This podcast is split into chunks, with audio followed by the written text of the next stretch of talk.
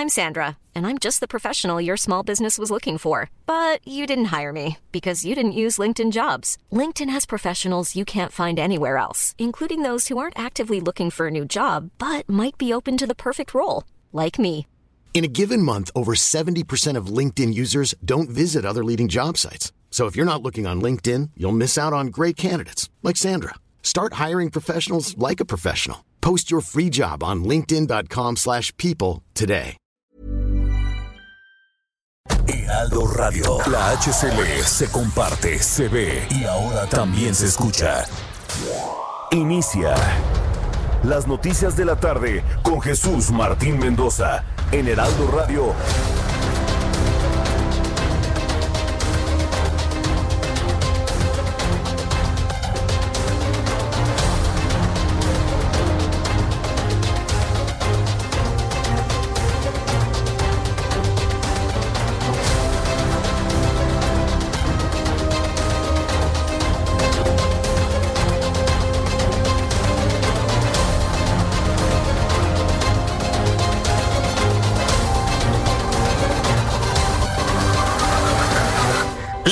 La tarde en punto, hora del centro de la República Mexicana. Bienvenidos, muy buenas tardes. Iniciamos nuestro programa de noticias en el Heraldo Radio. Les saluda Jesús Martín Mendoza, todas las personas que escuchan las noticias a esta hora de la tarde en la República Mexicana. Como le digo, todas las tardes desde hace 17 años. Súbale el volumen a su radio que le tengo la información más importante de esta tarde del martes 15 de septiembre de 2020. Cumpleaños de Porfirio Díaz. Y Porfirio Díaz, precisamente para unir su cumpleaños con los rituales del inicio de la gesta de independencia, que fue el día siguiente, el día 16, pues adelantó la ceremonia del grito. Hoy vamos a ser testigos de una ceremonia porfiriana, una ceremonia porfiriana completamente en la soledad, en la profundidad de la soledad del presidente de la República. Ya más adelante le voy a platicar la convocatoria. La puede ver en Twitter, arroba Jesús Martín MX. Si entra a mi cuenta de Twitter, ahí está la convocatoria que le estoy haciendo para hoy en la noche. Eh, yo le invito para que esté muy pendiente de esta convocatoria y de este momento especial al cual yo le quiero compartir en esta noche del 15 de septiembre. Van a ser unos 10, 15 minutos, va a ser algo muy rápido para que podamos seguir conviviendo con la familia, en la familia, entre amigos y tengamos ya otra idea, otro pensamiento, otro, una convocatoria nueva. Hoy le estoy invitando a que esta noche, en lugar de dar de gritos y de que le hagan enojar y se le corte el ponche y el, y el pozole, mejor nos ponemos a rezar, mejor hacemos unos minutitos de reflexión, de oración por nuestro país. Yo le invito a que esta noche lo haga. Esta convocatoria ha sido replicada por, en, en cuentas de WhatsApp. Yo la verdad me, me, quedé sorprendido en el momento que a mí mismo me llegó la grabación de la convocatoria que le hice la semana pasada. Ha empezado a recorrer, pues hasta, hasta el mundo me llegó de un grupo con personas en España, imagínense, en donde estamos haciendo una invitación para que esta noche, en lugar de estar dando de gritos y nos hagan enojar, mejor nos ponemos a hacer un buen pensamiento por México, nos unimos todos en familia para pedir la ayuda a quien usted guste. Yo se lo voy a pedir a Dios nuestro Señor y a Jesucristo para que nos ayude a salir adelante y nos libre de todo mal y de todos los males que han aquejado este país en los últimos meses. Entonces yo le invito, yo le invito para que esta noche, faltando cinco minutos para las 10 de la noche, esté en mis plataformas de YouTube y de Facebook. A ratito le platico, pero por lo pronto a través del Heraldo Radio en toda la República Mexicana, en todo el país, en esta gran cadena de emisoras del Heraldo Media Group, le doy a conocer un resumen con los asuntos más importantes. Le saluda Jesús Martín Mendoza. Le informo que José Reyes Baez, exgobernador de Chihuahua, habría desviado 129 millones de pesos del erario en esa entidad como parte de la llamada estafa maestra.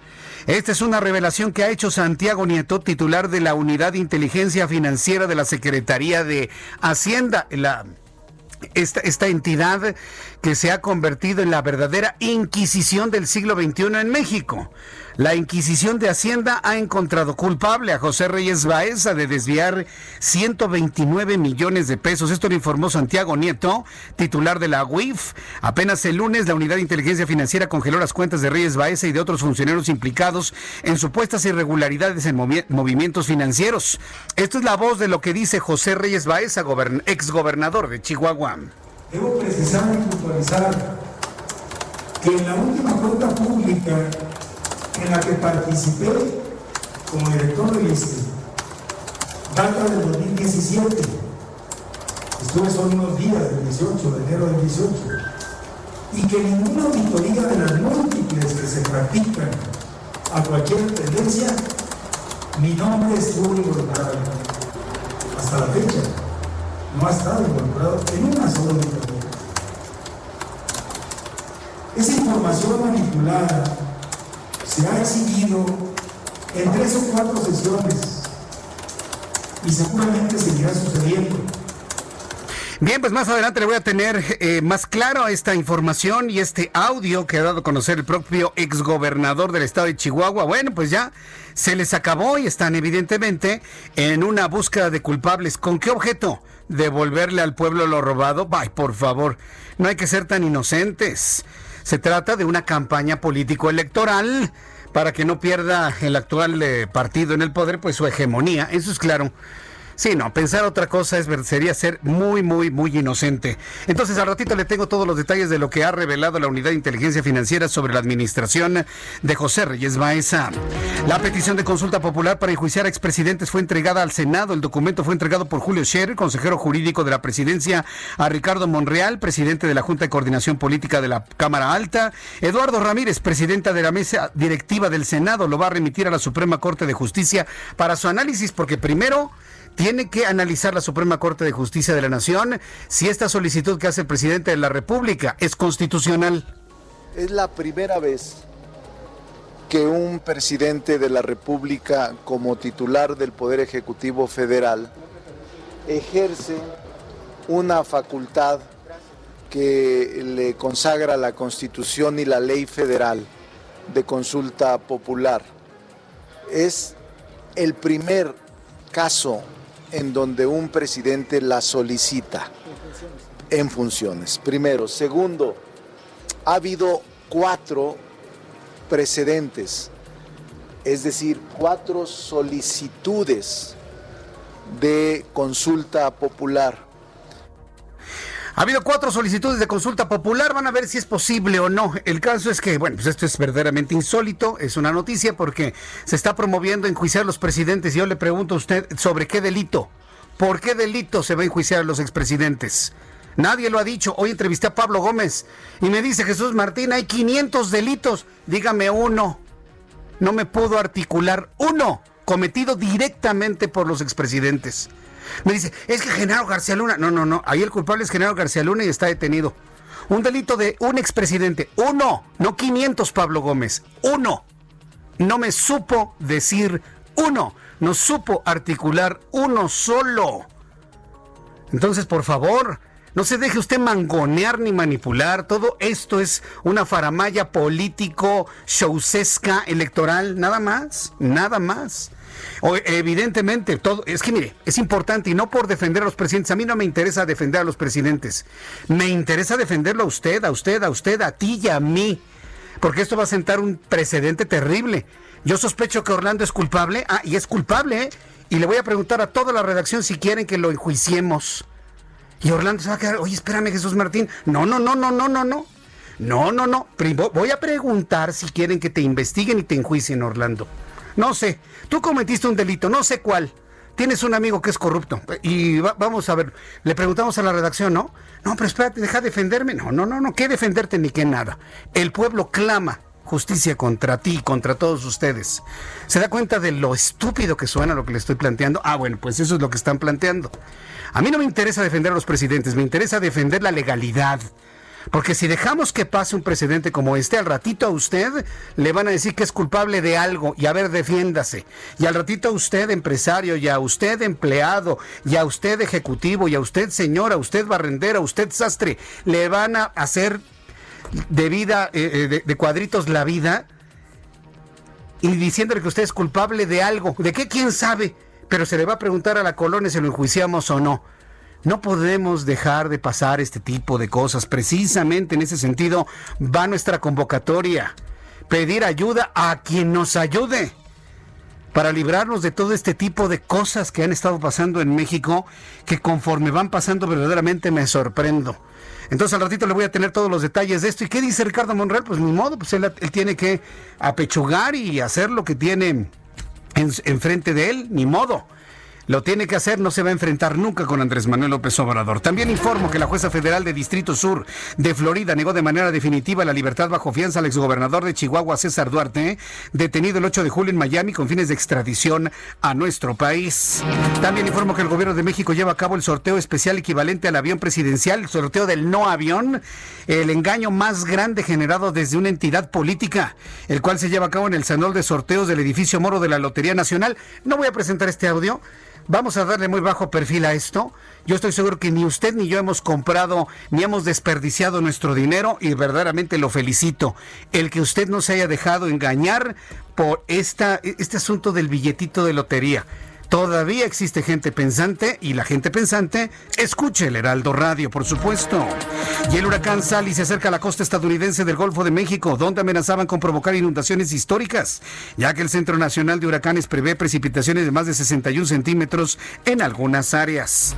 Esta tarde el Banco de México anunció que extendió hasta el 28 de febrero del 2021 las medidas de apoyo para promover un comportamiento ordenado de los mercados financieros, fortalecer los canales de otorgamiento de crédito, prever liquidez para el sano desarrollo del sistema financiero. Un 14% de los rusos vacunados con el fármaco contra el COVID-19 Sputnik 5 mostraron efectos secundarios, admitió el ministro de Sanidad de Rusia.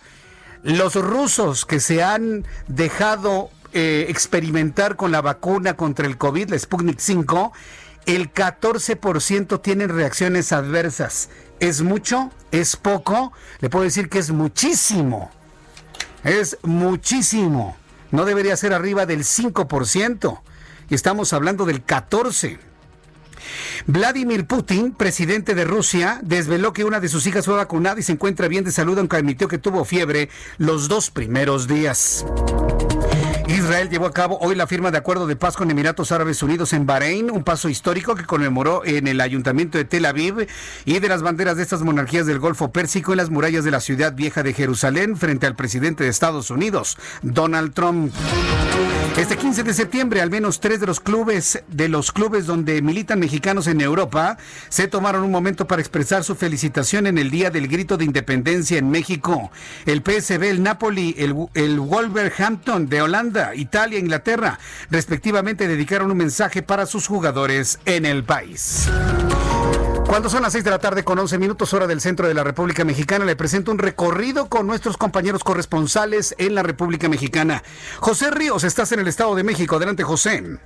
¿Qué tal, Jesús Martín? Buenas tardes, saludo con gusto. Y pues bueno, informarte que el gobernador del Estado de México, Alfredo del Mazo, envió este viernes al Congreso Estatal una iniciativa de reforma a diversos ordenamientos legales, entre las que se encuentra una creación de una Secretaría de la Mujer. La propuesta busca garantizar el acceso igualitario a las oportunidades, el empoderamiento y el ejercicio de los derechos de las mujeres, además de garantizar su protección integral y trabajar por la eliminación de cualquier tipo de discriminación. Por otro lado, la propuesta del Ejecutivo Estatal también contempla la creación de la Secretaría de Desarrollo Urbano y Obra, a fin de atender el ordenamiento territorial de los asentamientos humanos y la regulación del desarrollo urbano. También se buscará que la Secretaría de Comunicaciones y de Movilidad se componen en una sola dependencia a fin de concentrar en una sola área los trabajos para lograr la intercontinuidad general de transporte. Por último, Jesús Martín te informa que pues bueno, el gobierno del Estado de México con esto reconoce la situación actual y exige un compromiso constante de transformación que permita optimizar la utilización de recursos para garantizar los derechos de los sectores más vulnerables y proteger la economía de la entidad. Ese es el informe que te tengo. Muchas gracias por esta información, José Ríos. Seguimos pendientes. Seguimos pendientes y saludamos a Alex Linares en el estado de Guerrero, quien nos tiene más información. ¿Qué ocurre por allá, Alex? ¿Cómo estás, Jesús, Jesús Martín? Un abrazo, te saludo con mucho gusto a ti a todo el auditorio. En efecto, fíjate que el 15 de septiembre estos eh, festejos patrios eh, van, a, van a ser celebrados de una manera muy distinta, muy diferente. Justamente es el gobernador Héctor Azulio Flores quien después de presidir la mesa para la coordinación para la construcción de la paz en el estado de Guerrero, bueno, se reunió con diferentes autoridades, particularmente del puerto de Acapulco, para detallar las medidas sanitarias en estas fiestas patrias. Y es que, bueno, se está insistiendo en que tanto bares como centros nocturnos y establecimientos eh, deben de permanecer cerrados y no deben abrir. Además, la ceremonia en el puerto de Acapulco será de manera virtual. Es la información que tenemos en torno a este festejo. Todo será de manera virtual. Los bares, todos los establecimientos deben permanecer cerrados aquí en el puerto de Acapulco, Jesús Martín. Bien, pues estamos en contacto, Alex. Gracias, buenas tardes. Hasta luego, que te vaya muy bien. Alex Linares desde el estado de Guerrero. Vamos con nuestros compañeros reporteros urbanos, periodistas especializados en información de ciudad. Israel Lorenzana, ¿en dónde te ubicas? Adelante, Israel. Jesús Martín, gracias. Es un gusto saludarte esta tarde. Estoy exactamente sobre el paseo de la Reforma, los carriles laterales, a la altura del 222 de aquí de Reforma. Y es que fíjate, Jesús Martín, que se registró pues movilización por parte de los servicios de emergencia, elementos de la Secretaría de Seguridad Ciudadana, y es que un grupo de jóvenes encapuchados comenzaron a hacer algunas pintas sobre reforma a la altura de la glorieta de Colón. De ahí, bueno, pues llegaron los elementos policíacos, comenzaron a correr, ya han llegado hasta el número 222. Estoy observando que tienen a tres jóvenes detenidos Jesús Martín en el interior de una mochila. Han encontrado algunos cuetones, también unos martillos.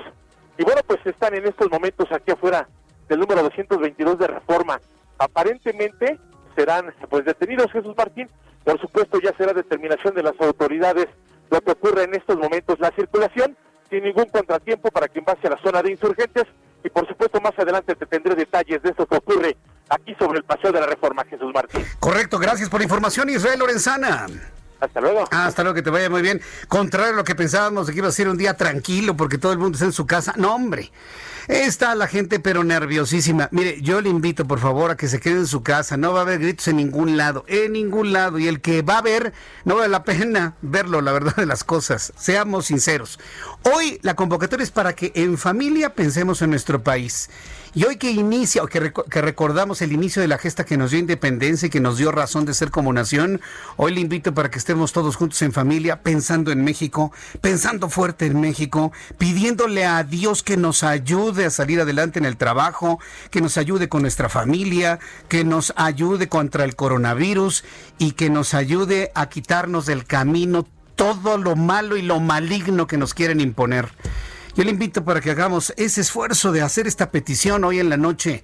Sí, vaya usted por pozolito, este, si usted quiere una cervecita, si quiere hacer una tinga así sabrosa con un poquito de chile chipotle, en una tostadita, le ponemos quesito, crema y vamos, en familia, todos contentos, claro, pero con el espíritu de verdad de pedir ayuda a todos los que nos puedan dar ayuda para salir adelante de esta terrible crisis que estamos viviendo en el país. Una crisis social, una crisis política, una crisis económica, una crisis de salud. Necesitamos hoy más que nunca que nos unamos en un buen pensamiento todos. Hoy le invito a que lo hagamos a las 11 de la noche y en lugar de dar de gritos, mejor oremos y pidamos por el bien de México. Vamos con mi compañero Daniel Magaña. Adelante Daniel, ¿dónde te ubicas? ¿Qué tal Jesús Martín? Eh, muy buenas tardes. Fíjate que pues la segunda alcaldía más visitada en una fiesta patria normal es la alcaldía Coyoacán. Fíjate que bueno, pues hemos hecho un amplio recorrido y bueno, pues inédito lo que observamos, pues los jardines que se ubican en la zona centro de esta demarcación, pues están con esta valla malla ciclónica para evitar que las personas acudan y es que si bien se hizo este llamado a festejar en casa, pues a realizar las fiestas patrias, pues muchas personas han acudido, hay filtros de seguridad incluso desde Miguel Miguel Ángel de Quevedo, pues se prohíbe el ingreso en automóvil. Algunas personas, bueno, pues de todas maneras caminan varias calles para poder uh, llegar hacia esta zona. No habrá ningún tipo de verbena, ningún tipo de festejo en esta zona. Hay algunos cuantos restaurantes que sí están abiertos, pero realmente, bueno, pues sí llama la atención mucho de esta, pues eh, valla, eh, ciclónica que se ha colocado en torno a todos los jardines de la zona centro. Y bueno, pues el llamamiento, como tú lo hacías, era precisamente pues a festejar en casa y evitar llegar a este pues al centro de algunas alcaldías, principalmente a esta que se ubica en la zona sur de la ciudad. El reporte Jesús Martín. Muy buenas tardes. Hasta luego, muy buenas tardes. Están cerrados todos los accesos al centro de Coyoacán, sobre todo porque hay personas que pues no leen, no escuchan, no ven. Entonces no están enterados de que está cerrado el centro de Coyoacán. No vaya a Coyoacán, no vaya a Coyoacán. Están cerrados todos los accesos a Coyoacán, está cerrado el acceso por Miguel Ángel de Quevedo, está cerrado el acceso por Francisco Sosa, está cerrado el acceso por Pérez Valenzuela o la calle de Progreso. Está cerrado por, eh, si usted quiere entrar por Jicoténcatl, por División del Norte, por Cuauhtémoc, no se puede entrar por Eres del 47, no se puede. Está cerrado todo el centro de Coyoacán. ¿Por qué se cierra con esa, con esa fuerza? Porque después del Zócalo capitalino, escuche lo que le voy a decir, después del Zócalo, tradicionalmente es Coyoacán el segundo lugar donde la gente llega a dar de gritos. Después es la delegación o alcaldía Cuauhtémoc y en tercer lugar Benito Juárez, de las más, eh, digamos, buscadas, ¿no? Para pasar la noche del grito. Hoy en ningún lado habrá grito estés en su casa, prepare algo especial, reciba a los amigos, esté con su familia, guarde la sana distancia, use cubrebocas, no se exceda en sus bebidas alcohólicas, pásela padre. Y le invito para que hoy en la noche, a través de mis eh, cuentas de, de redes sociales, usted y yo estemos juntos unos 10, 15 minutitos en una reflexión que le he preparado a usted para pensar por nuestro México eh, pedir que nos vaya bien. Yo estoy seguro, tengo mucha fe que si todos nos unimos en un buen deseo y trabajamos como todos los días, con mucho ahínco, con mucha fuerza, con ese valor agregado, con mucho amor en lo que hacemos, en lo que hagamos, un milagro se va a producir en este país. Estoy seguro. Entonces trabajemos, trabajemos, trabajemos, pidamos ayuda allá arriba y le puedo asegurar que algo bueno va a ocurrir. Hoy vamos a iniciar eso, hoy 15 de septiembre, en un recuerdo del inicio de la gesta de liberación de nuestro país, de independencia. Vamos a decirlo de esta manera. Cuando son las 6 de la tarde con 20 minutos hora del centro de la República Mexicana, así iniciamos nuestro programa de este 15 de septiembre. ¿Qué ocurría un día como hoy, 15 de septiembre, en México, el mundo y la historia? Abraham Arreola. Bienvenidos a este martes patriótico. Esto fue lo que ocurrió un día como hoy en nuestro país. Y todo un 15 de septiembre 1821, en la Ciudad de México, el militar español Francisco Novella hace público el reconocimiento de Juan O'Donoghue, el último virrey, quien ordenó restablecer la libertad de prensa, eliminar los pasaportes para entrar a la capital y sobre todo liberar a los simpatizantes de la independencia. En 1829, el presidente Vicente Guerrero expide un decreto para abolir la esclavitud. En 1830 es el nacimiento de Porfirio Díaz, amado u odiado, pero sin lugar a dudas un personaje que marcó historia. En 1854, en solemne función, se cantó por primera vez el himno nacional mexicano en el Teatro Santa Ana. En 1898, en el municipio de Tecaltitlán, en Jalisco, el joven Gaspar Vargas López funda el Mariachi Vargas. En 1910, en Pachuca de Soto, se inaugura la Torre del Centenario, mejor conocida como Reloj Monumental, para conmemorar el centenario de la independencia de México. Sin embargo, también hay noticias trágicas. Por ejemplo, en 2008 en Morelia explotaron dos granadas de mano en plena ceremonia de la celebración del inicio del movimiento de independencia, que dejó 8 muertos y 130 heridos. A esto se le conocería como el atentado terrorista en Morelia. Regresando a los temas positivos, hoy se conmemora el grito de independencia y por eso mismo la bandera deberá izarse a toda asta. Y en temas de salud es el Día Mundial del el Linfoma. Y por si fuera poco, hoy es el Día Internacional de la Democracia. Esto fue un día como hoy muy patriótico en nuestro país, México.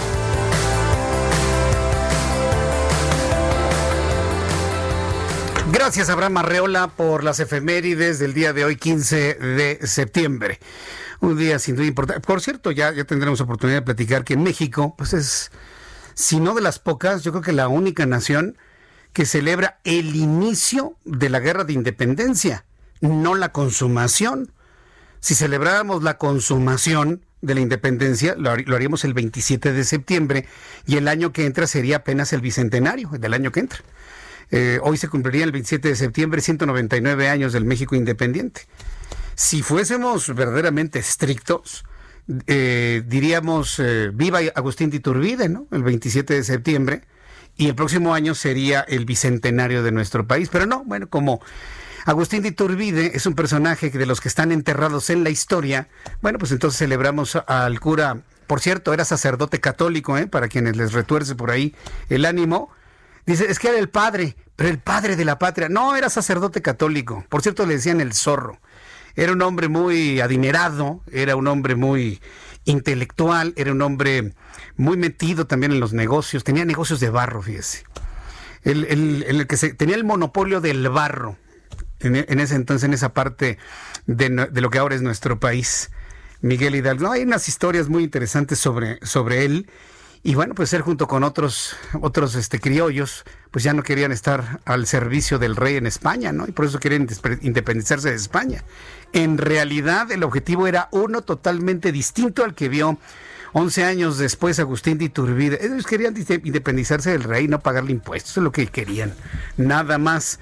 Al año siguiente, en 1811, el movimiento de independencia estaba prácticamente abandonado, está ya inexistente prácticamente. Entonces estamos celebrando el inicio de lo que eran las primeras ideas y primeras escaramuzas en realidad de la libertad de nuestro país. Bueno, lo platicaremos más adelante y le invito para que me escriba a través de mi cuenta de Twitter, arroba Jesús y en mi canal de YouTube, Jesús Martín MX. Escuchas a Jesús Martín Mendoza con las noticias de la tarde por Heraldo Radio, una estación de Heraldo Media Group. Heraldo Radio. La HCL se comparte, se ve y ahora también se escucha.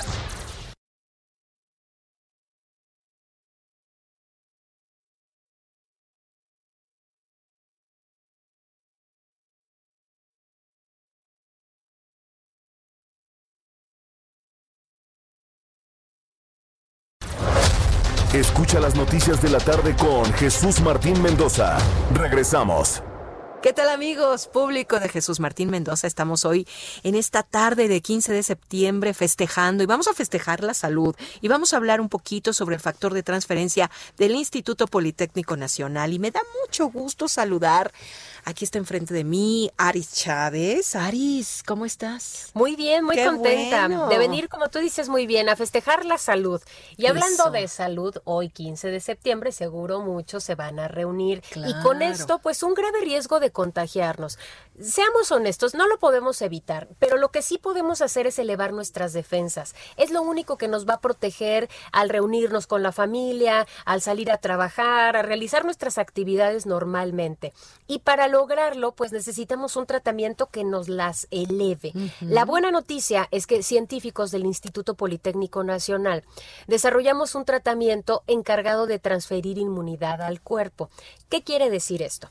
Este tratamiento factor de transferencia logra fortalecer nuestro sistema inmunológico hasta en un 470%. Esto es recuperar la salud. Te explico que tenemos dos tipos de pacientes. Los que lo toman, que son, digamos, sanos, pero que en esta época de pandemia, pues queremos reforzar nuestras defensas, pero también tenemos otro tipo de pacientes que tienen enfermedades crónico-degenerativas. Y ahí hemos visto resultados muy buenos desde la primera semana. Y esto pacientes que hablas de los primeros ARIS, pues en este momento ya que estamos entrando a octubre, que viene la influenza, según los expertos, y luego invierno, con más razón, ¿no? Hay que protegernos, hay que blindarnos. Sí, es un muy buen momento para iniciar este tratamiento y que la época de frío, pues no nos contagiemos. Afortunadamente, este tratamiento crea una inmunidad y esto permite crear una barrera protectora que hace mucho más difícil un contagio.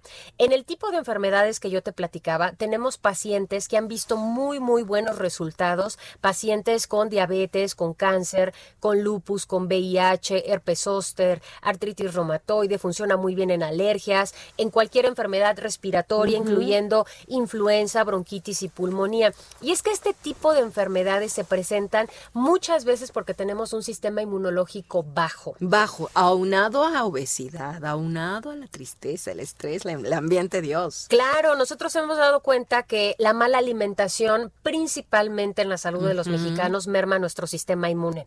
Este tratamiento funciona muy rápido, es muy eficaz, puede tomarlo toda la familia. Tenemos pacientes recién nacidos, personas de la tercera edad, lo toman combinándolo con su tratamiento médico porque de esta manera ven una mejoría mucho más rápida. Te pongo un ejemplo rápido. Tenemos pacientes con cáncer y estos pacientes asisten a su quimioterapia. Tomando el factor de transferencia, nosotros hemos visto que los efectos adversos que tiene la quimioterapia disminuyen. Por eso, pues hoy claro, claro que tenemos una excelente promoción. Yo quiero saberla para este 15 de septiembre Vamos, Aris, ayuda. Ah. El número telefónico para que usted llame, porque hoy estamos al 3 por 1 Es el 55 56 49 44 44. Vaya anotándolo porque seis dosis de factor de transferencia las vamos a dejar a un muy buen descuento. Solamente va a pagar 1,800 pesos y nosotros se los vamos a triplicar. En total usted va a recibir 18 tomas que son perfectas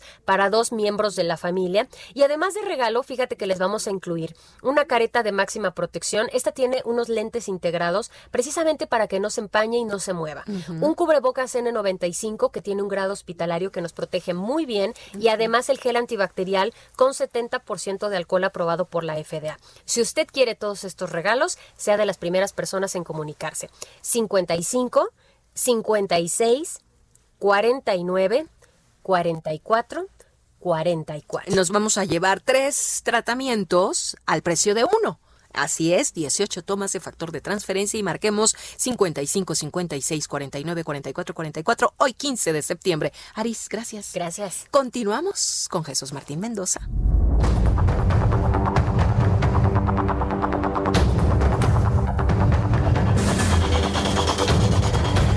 Seis de la tarde con 34 minutos, hora del centro de la República Mexicana. A mí me sorprende cómo avanza el tiempo. Escucha usted el Heraldo Radio. Le saluda Jesús Martín Mendoza. Eh, envío saludos a toda la República Mexicana. Gracias por estar eh, con nosotros a esta hora de la tarde. Antes de ir a las noticias rápidamente, sobre todo para quienes están en tránsito para ir a la casa de los amigos, de la familia y estar juntos en familia durante la noche del día de hoy y el amanecer de mañana, le doy a conocer el pronóstico del tiempo según el Servicio Meteorológico Nacional. Tenemos condiciones de mucho frío Está el tránsito del Frente Frío número 2 de la temporada invernal. Todavía no empieza el invierno, pero ya están corriendo los frentes fríos eh, en esta temporada del año. Frente Frío número 3 de la temporada invernal, zona de baja presión con potencial ciclónico y la onda tropical número 35. Lluvias puntuales torrenciales en Tamaulipas, Veracruz y Puebla, lluvias puntuales intensas, descargas eléctricas, granizadas, rachas de viento en San Luis Potosí, en Querétaro, Hidalgo, Michoacán. Guerrero y Oaxaca. El Servicio Meteorológico Nacional está informando sobre el tránsito del Frente Frío número 3. ¿Sintió usted el friazo en el centro de la República Mexicana hoy en la mañana? Ah, bárbaro. Andaba nuestro termómetro entre los 9 y los 10 grados Celsius. Dice el Servicio Meteorológico Nacional que durante la noche y la madrugada una zona de baja presión con potencial para desarrollo ciclónico ubicado en el sureste del Golfo de México mantendrá condiciones para lluvias puntuales en Tamaulipas, Veracruz y Puebla. Tenemos bandas nubosas del ciclón tropical Sally, favorece lluvias puntuales muy fuertes en las zonas de Campeche y Yucatán. Vemos la onda tropical número 35, se va a desplazar sobre el sur del país. Sistema frontal número 3 en interacción con inestabilidad con niveles altos de la atmósfera provoca lluvias y baja temperatura en Coahuila y en Nuevo León. Quiero decirle que el Servicio Meteorológico Nacional y también el Servicio Meteorológico de los Estados Unidos están observando que la gran cantidad de ciclones tropicales van a agotar antes de que termine la temporada de ciclones la lista de nombres contemplados para los ciclones tanto en el Pacífico como en el Atlántico. Por lo tanto, han informado que cuando se agoten los nombres de los sistemas tropicales, bueno, cuando se convierten en tormenta tropical ya se les da el, se les bautiza con el, el siguiente nombre en la lista. Cuando se terminen los nombres vamos a empezar con el alfabeto griego se termina el último nombre que va a ser en Z de los huracanes o de los sistemas tropicales y el siguiente después de la Z va a ser el sistema tropical alfa, beta, gamma, delta, eta, iota, teta y te lo sabes todo completo. Híjole, antes me lo sabía de memoria, porque son de las cosas que se aprende uno de memoria. Pero bueno, una vez terminando la lista que se va a acabar antes de la temporada de ciclones, vamos a empezar con los nombres del alfabeto griego, lo ha informado el Servicio Meteorológico Nacional. Bien, con estos elementos atmosféricos les doy a conocer el pronóstico del tiempo para las siguientes ciudades. Amigos que nos escuchan, en Monterrey, Nuevo León, estará pues algo fresco por el tránsito del frente frío número 3 de la temporada invernal, pero con una temperatura máxima que alcanzará los 30 grados y una máxima, una mínima en 17. En Guadalajara, Jalisco, temperatura mínima 22 grados, la temperatura máxima en 32, en este momento hay 27 grados. Y aquí en la capital de la República, nublado, temperatura en este momento 19 grados, la mínima oscilará entre 10 y 11, va a ser frío durante la madrugada y la temperatura máxima para el día de mañana 26 grados Celsius.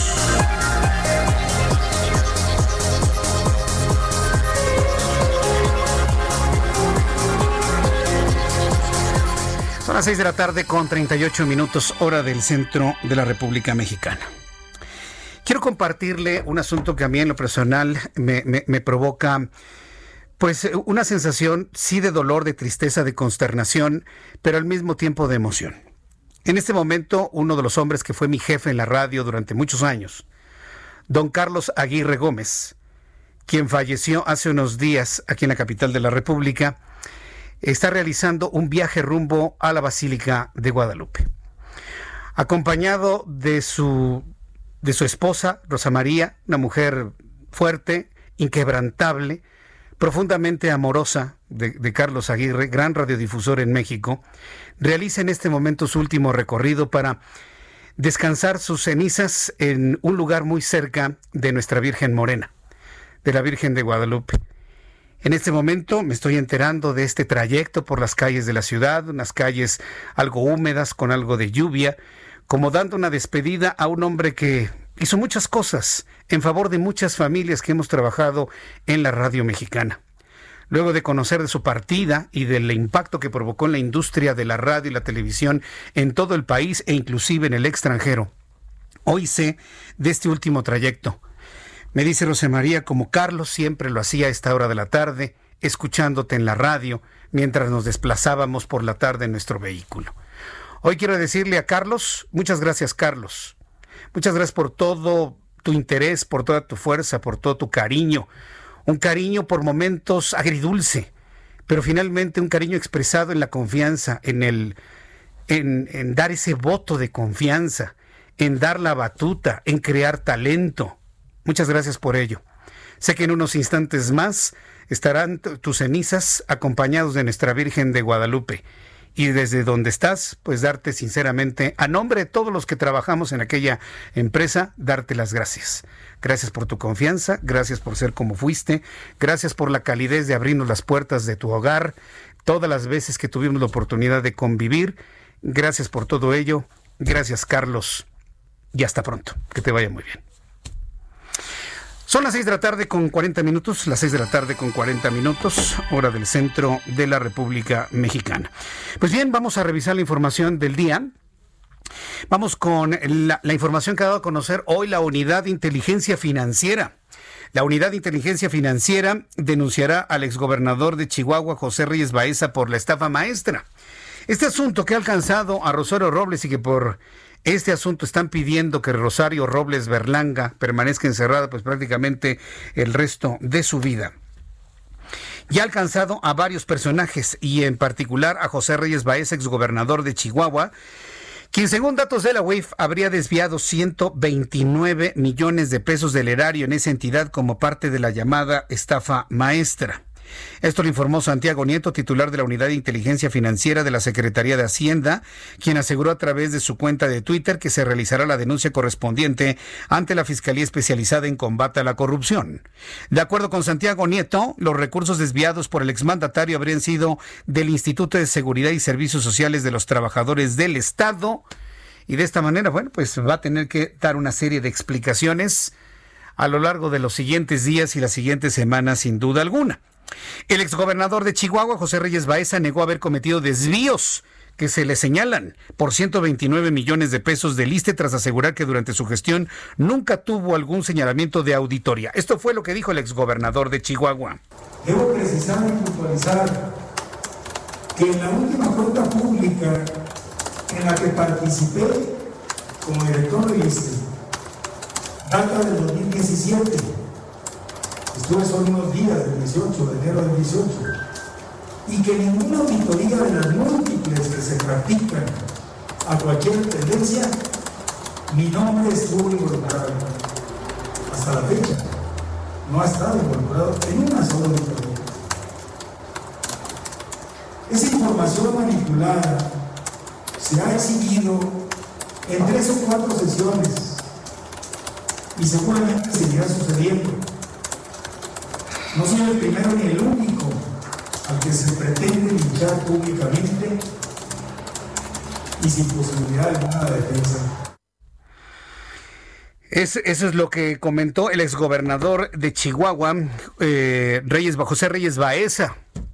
¿Qué va a ocurrir de ahora en adelante? Pues seguramente se va a estar defendiendo, va a estar presentando pruebas, pero acuérdense, En este gobierno las cosas son completamente al revés. Lo de la presunción de inocencia, mire, es... Este, este asunto de la presunción de inocencia, créame, ya es un asunto olvidado, es algo que inexistente actualmente, completamente. Porque hoy se le acusa a alguien. Hoy sale precisamente Santiago Nieto diciendo, él es culpable. No, espérate. En lugar de que diga, tenemos elementos y pruebas para poder acusar a José Reyes Baeza. Y el que diga, pero es inocente, el señor es inocente y nosotros vamos a tratar, vamos a tratar de, comprobar que efectivamente él es el responsable. Hoy en día este gobierno no respeta el principio de presunción de inocencia. Y alguien va a decir, ay Jesús Martín contra los políticos. La política sienta eh, antecedentes para lo civil. Entonces al ratito no se, no se le respeta a alguien su presunción de inocencia, al ratito no se la van a respetar a usted y a usted no le va a gustar nada que alguien llegue, lo señale con un dedo flamígero y no le dé ni oportunidad de defenderse. Ese es el punto. Si usted como ciudadano, yo como lector de noticias, los políticos como políticos, no exigimos que se respete ese principio básico, estamos a merced de cualquier persona que nos quiera acusar sin presentar pruebas. Bueno, dice Santiago Nieto que las tiene. Bueno, pues que las presente. Pero los medios de comunicación no somos barandilla, ¿eh? No, no somos barandilla para estar eh, e-, exhibiendo esto primero antes, antes de un juez. No somos barandilla.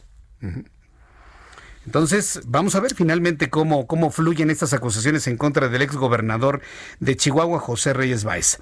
En otro asunto, que tiene que ver con el juicio de los expresidentes y de lo que yo le estoy diciendo, hoy se dice que juzguen a los presidentes. Y yo, Jesús Martín Mendoza, le he preguntado a todos, ¿por qué delito? Y hasta este momento nadie me ha dicho un delito. Uno. Uno no me lo han podido argumentar completamente. Y si no lo han podido argumentar, mucho menos tienen pruebas. ¿eh? Y vuelvo a lo mismo. A mí no me interesa defender ni a Calderón, ni a Peña Nieto, ni a Vicente Fox, y mucho menos a Ernesto Cedillo. A mí lo que me interesa es que si esa persona que hoy es un presidente es usted, le respeten su presunción de inocencia. Si a mí me acusan de algo, me tienen que respetar mi presunción de inocencia. Ese es el punto. Hay gente que le cuesta mucho trabajo entender esto, es demasiado estructurado para poderlo entender de algunas personas, pero la mayoría de las personas que me escuchan lo entienden perfectamente bien. Ese es el punto. Hoy platiqué con Pablo Gómez en el Heraldo Televisión y no me pudo articular un solo delito en contra de un presidente. ¿Qué delitos, este Pablo Gómez? Oh, Jesús Martín, hay 500. Le digo, no necesito 500, dígame uno. Ay, bueno, es que esa no es labor ni de los periodistas ni de los diputados. Entonces, ¿para qué le andan entrando al, asunto? Ay, pues ahí tenemos, ahí tenemos a García Luna, de Felipe Calderón. Yo, ah, pero es un delito de García Luna, no de Felipe Calderón. A Felipe Calderón se le podrá cuestionar por omisión, ¿sí? Pero los delitos son de García Luna, no. Uno que haya cometido un expresidente, uno. Así como el que se señala que cometió Gustavo Díaz Ordaz en dar una orden para un genocidio, o Luis Echeverría. A ver, dígame, uno. Uno nadie lo ha planteado. Uno. Entonces, cuando, por ejemplo, yo le comparto, yo le comparto estas noticias, ¿sí? De que el Senado de la República recibió la petición del presidente para enjuiciar a los presidentes, espérenme tantito, alto. ¿Por qué delito? ¿O cuáles son los delitos? Que alguien me diga cuáles son los delitos y las pruebas. Y órale. Vamos entonces a la, consulta popular. Vamos con mi compañero Cristóbal, eh, eh, perdón, con, Cristóbal Arias. Él es presidente de la Comisión de Puntos Constitucionales en el Senado de la República, a quien yo le agradezco estos minutos de comunicación con el auditorio del Heraldo Radio. Senador Arias, me da mucho gusto saludarlo. Bienvenido. Muy buenas tardes, mi estimado Jesús Martín. Me da mucho gusto también. Estamos a las órdenes. Bien, pues hoy recibieron entonces la petición del presidente, la recibió Ricardo Monreal. Ahí estaba. Una primera impresión de qué van a hacer con este documento. Sé que va primero a la Suprema Corte para ser revisado a ver si es constitucional o no. Pero pues esto es insólito, ¿no? no yo no recuerdo una, un procedimiento como este. ¿Qué nos dice usted, senador? Bueno, claro que es eh, un procedimiento que no estaba contemplado en la Constitución, no estaba contemplado en las leyes reglamentarias.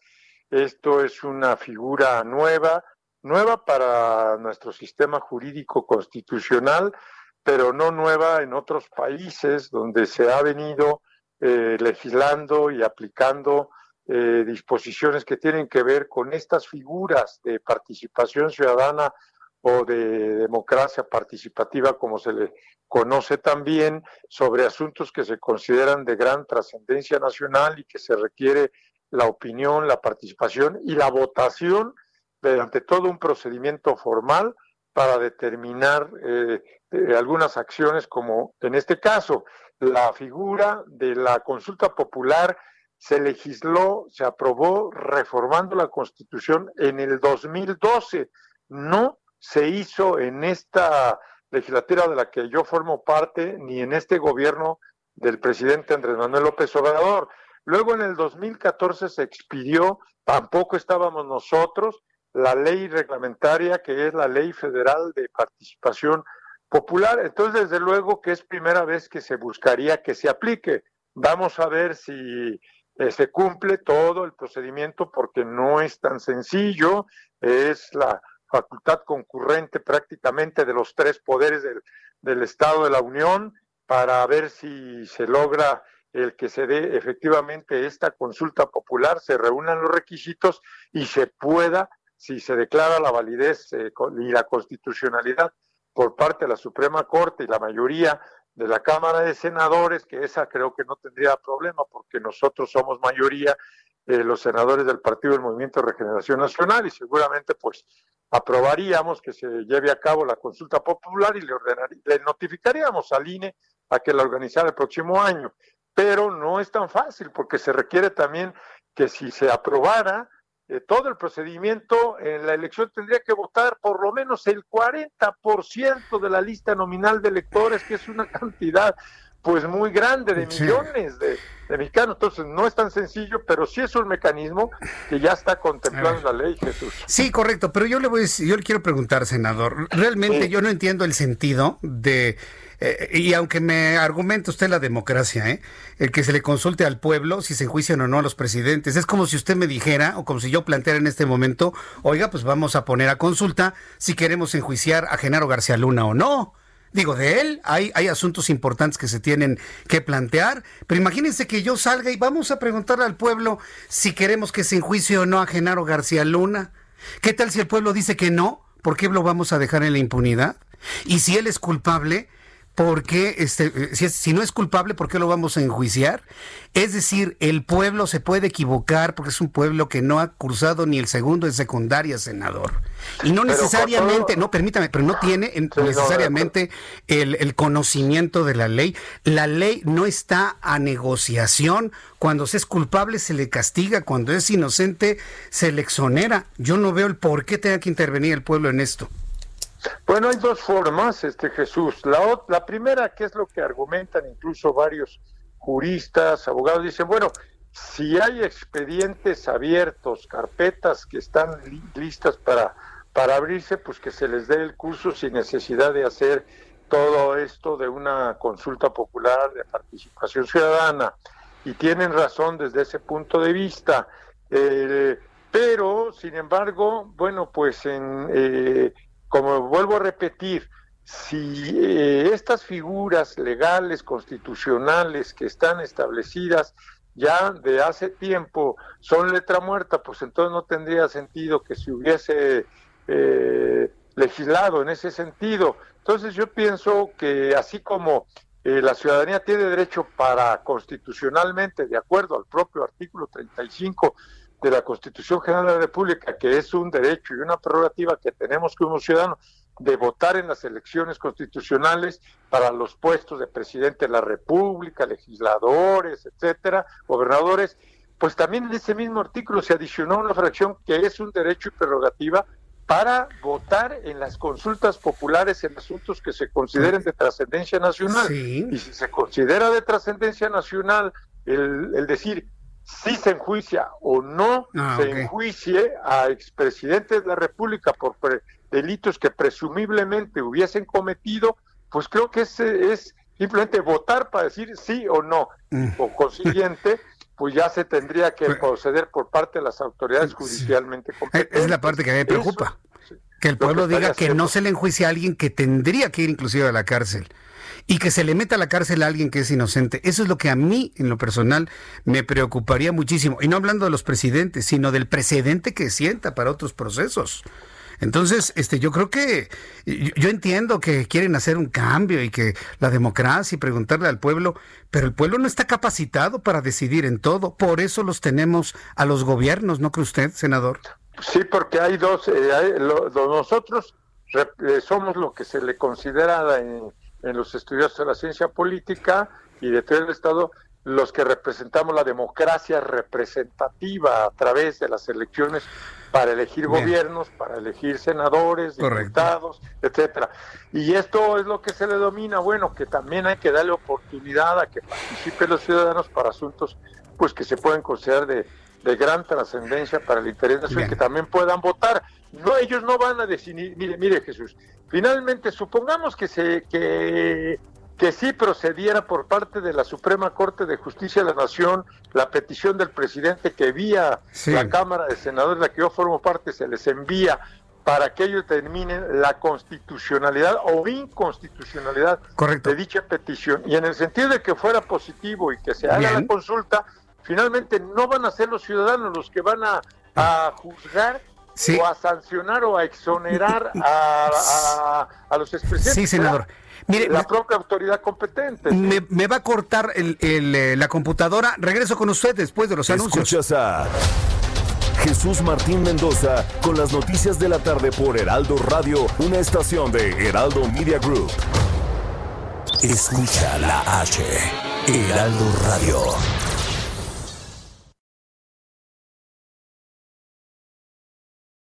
Escucha la H, Heraldo Radio.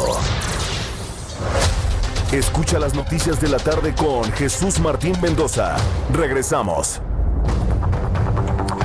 Son las 7 en punto, las 19 horas en punto hora del centro de la República Mexicana. Redondé y finalizo la conversación con don Cristóbal Arias, presidente de la Comisión de Puntos Constitucionales del Senado de la República.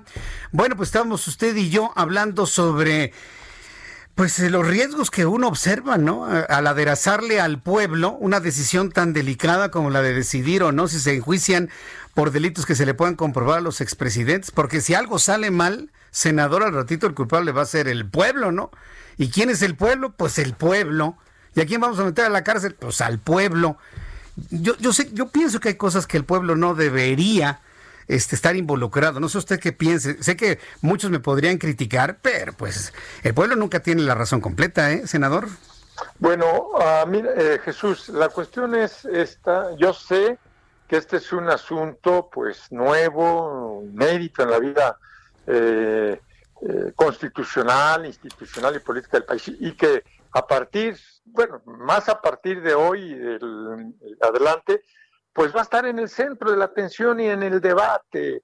Eh, es exactamente estos puntos de vista, es correcto, no es correcto, es legal, bueno, legal sí lo es, es político, eh, es un teatro, es para linchamiento político, todo lo que yo he venido registrando y escuchando, pero eh, de que si efectivamente está maduro o no el pueblo para que opine, para que vote sobre este tipo de, de asuntos, de consultas, pero si vota constitucionalmente para determinar quiénes deben de ser nuestras autoridades, que es todavía mucho más importante que si se le pide la opinión para que vote sí o no de una eh, consulta popular, que finalmente ellos no son los ciudadanos los que van a juzgar, simplemente van a, votar opinando el sí o no, o para la revocación de un mandato a una autoridad como es, eso es algo que sí nos tocó a nosotros en esta legislatura como legisladores aprobar, pues yo siento que sí hay una, eh,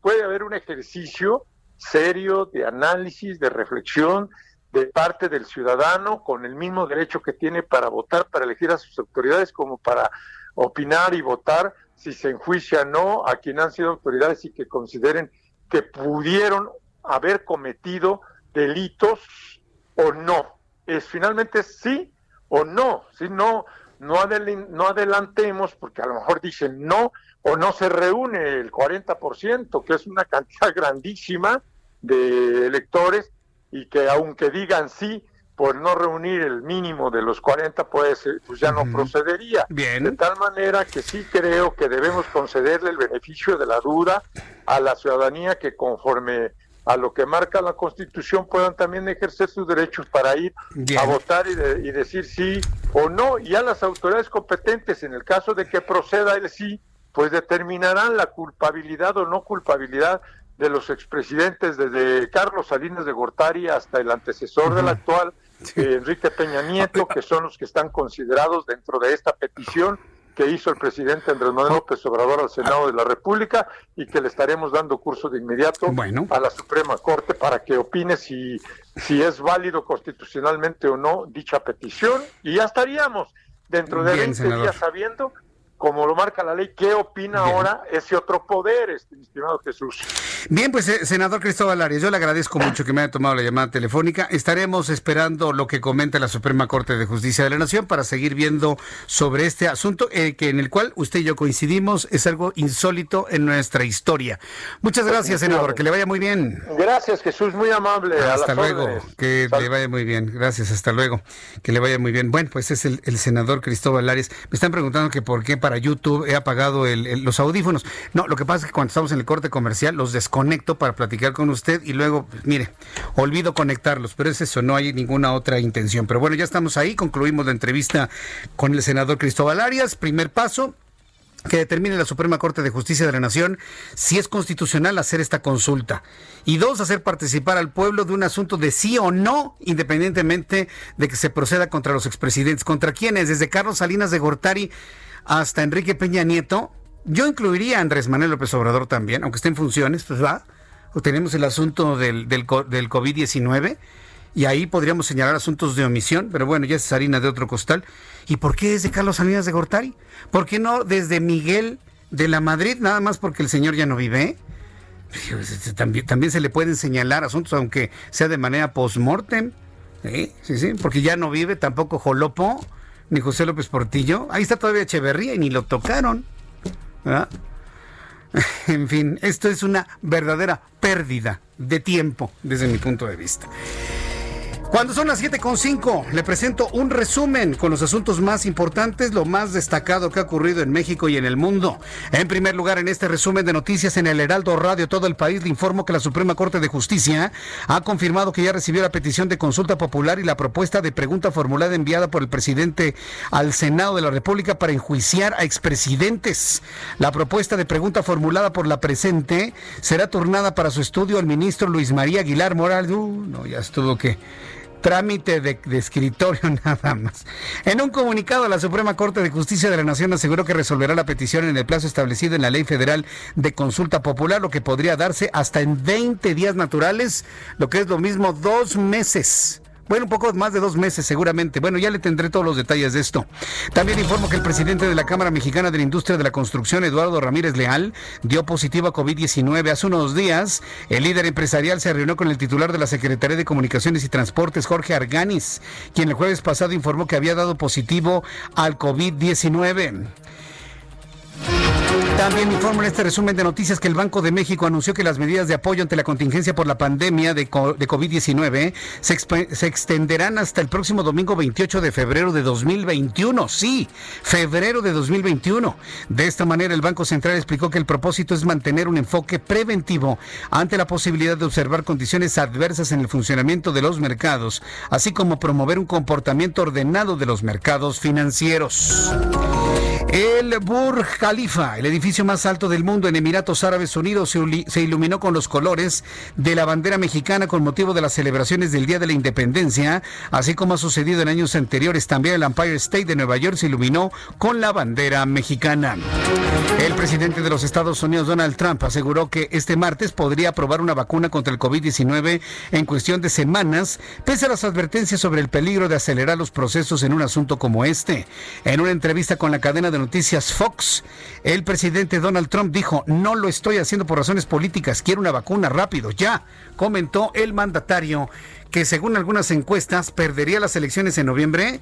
Yo sinceramente tengo sinceras dudas sobre ello. Y en la Casa Blanca quedaron sellados los históricos acuerdos de Abraham con los que Israel normaliza sus relaciones diplomáticas con Emiratos Árabes Unidos y Bahrein, mientras que el gobierno de Israel celebró la firma de acuerdos de paz con Emiratos Árabes y Bahrein en el ayuntamiento de Tel Aviv y de las banderas de estas monarquías del Golfo Pérsico en las murallas de la ciudad vieja de Jerusalén, frente al presidente de los Estados Unidos, quien aseguró que estos pactos servirán para la consecución de la paz en Medio Oriente. La autoridad palestina condenó estos acuerdos entre los Emiratos Árabes e Israel. Estas son las noticias en resumen. Le invito para que siga con nosotros. Le saluda Jesús Martín Mendoza.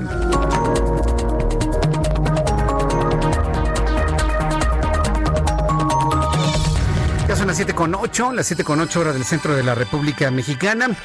Quiero recordarle que aunque el Zócalo Capitalino está eh, vestido de multicolores, pues todo esto será, digamos, transmitido a nivel nacional a distancia. No habrá gente en el Zócalo. Yo le pido, por favor, que no vaya al Zócalo, que no vaya a Coyoacán, que no vaya a Benito Juárez, que no vaya al centro de Guadalajara, que no vaya al centro de la ciudad de Monterrey, no vaya a ningún lado. O no va a haber fiestas, no va a haber grito. Nos podemos contagiar de coronavirus. Basta con estar unos cuantos segundos en contacto con una persona infectada para que usted se infecte y podría morir Todavía en México, 11 de cada 100 contagiados se mueren de COVID-19. Entonces, no le hagamos al valiente, no salga usted con el asunto de que el COVID no existe. Ya vio lo que le pasó a, la jefa de Barras Pradera, ya vio lo que le pasó.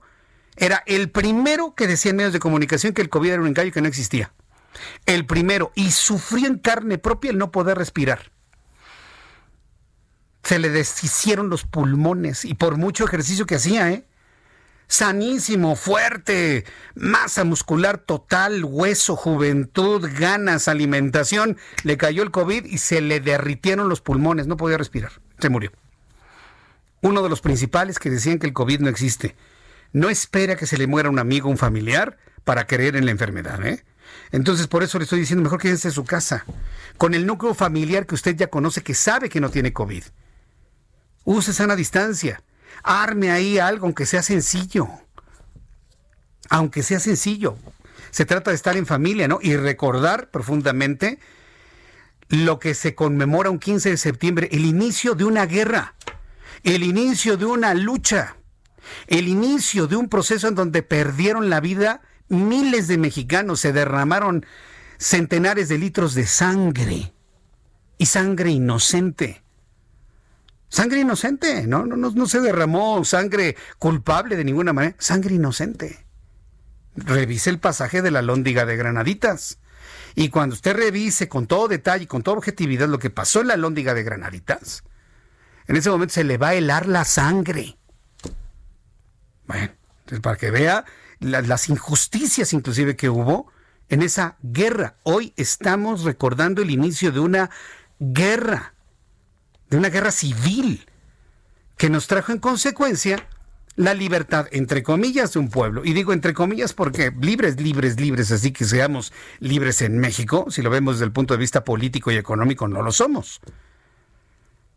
Pero vaya, logramos una libertad del yugo de otra nación, que en ese caso era España.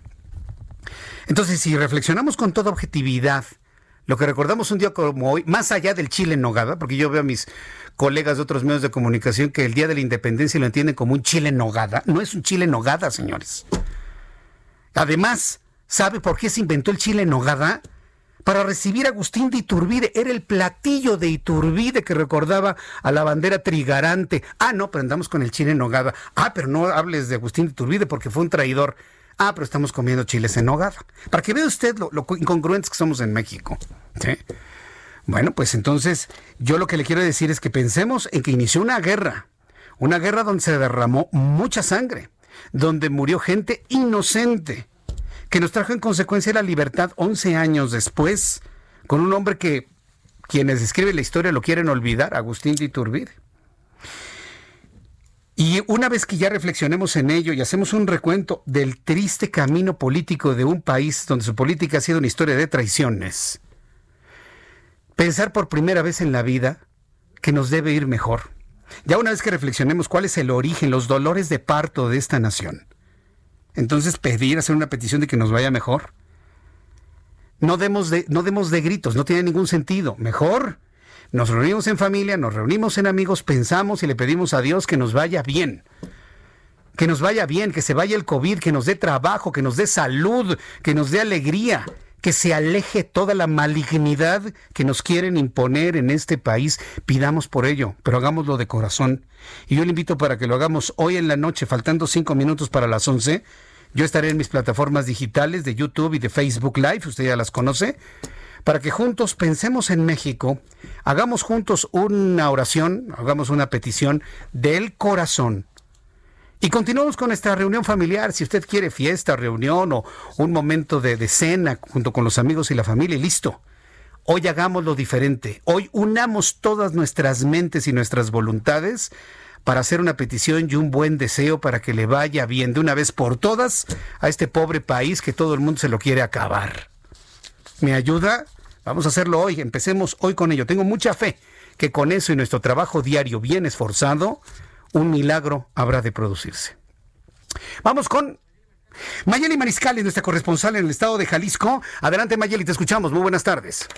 Hola, ¿qué tal? Muy buenas tardes. Buenas tardes a todo el auditorio. El día de hoy los gobernadores de Jalisco, Enrique Alfaro Ramírez, y de Nuevo León, Jaime Rodríguez Calderón, se reunieron en la ciudad de Monterrey y esto pues para acordar justamente el convocar a una convención empresarial que contribuya a agilizar la recuperación de la economía y el turismo de negocios.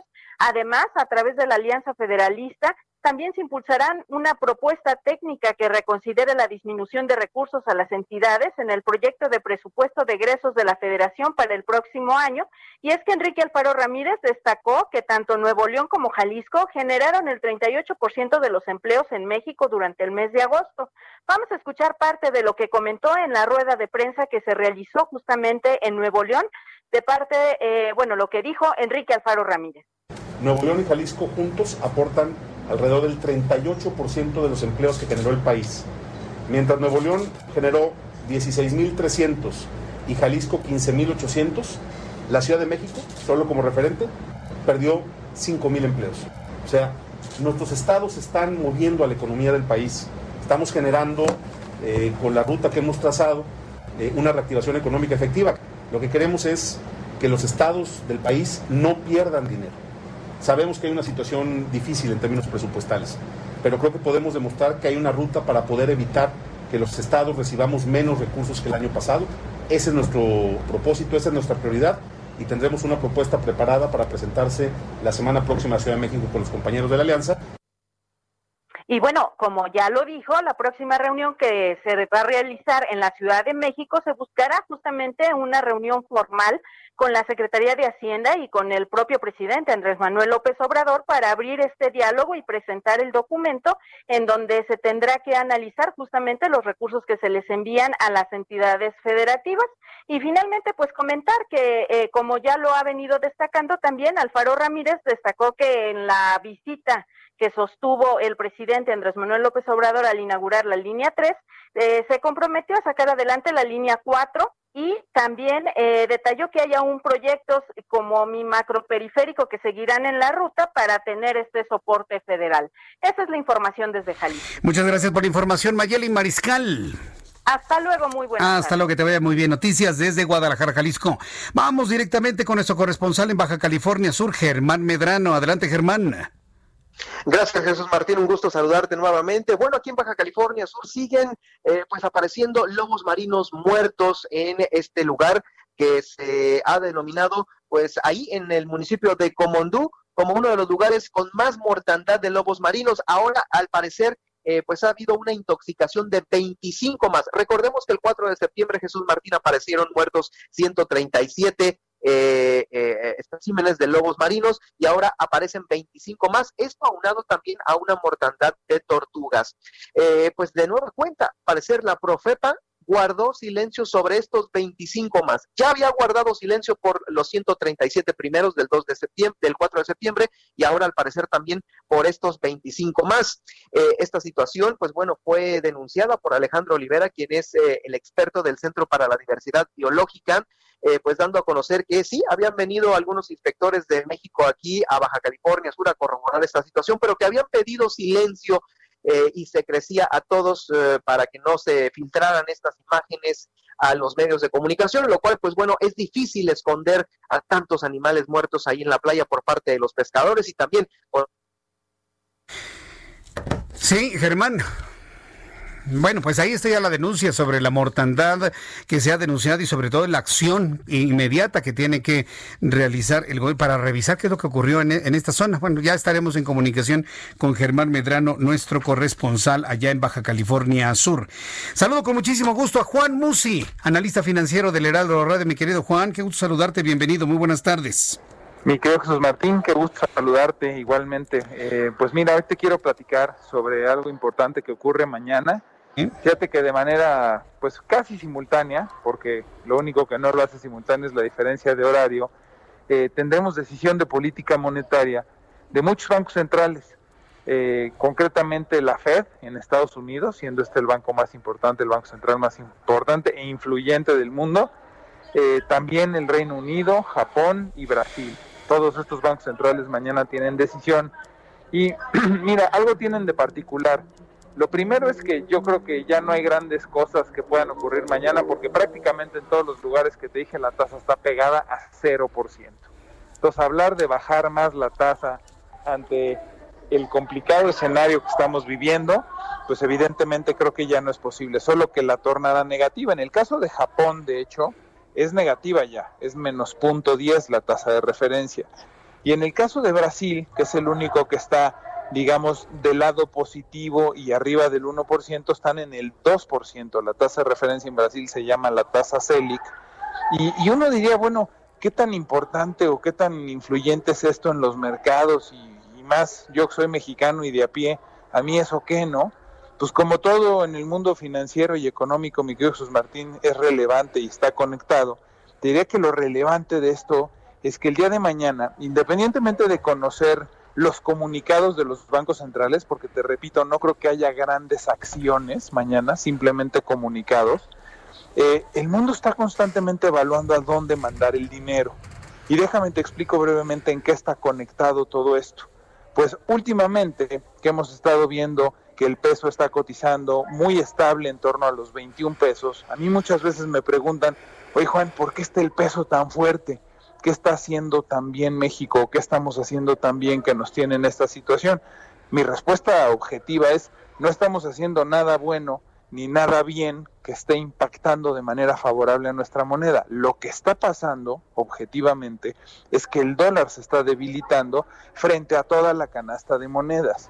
Y es ahí en donde entra esta conexión que te comento yo con los bancos centrales, en donde como las tasas están prácticamente cercanas a cero en todos estos lugares, pues ahora hemos visto una debilidad del dólar, principalmente porque las tasas están en cero, entonces dólares salen para comprar pesos mexicanos, chilenos, colombianos, euros, y lo que hemos visto es un fortalecimiento de las monedas frente al dólar norteamericano. Y tiene mucho que ver esto, justamente, la tasa de interés en otros lugares pues está pegada a cero y que en otros países como nosotros se paga todavía un premio. En el caso de México es 4.5%, Jesús Martín.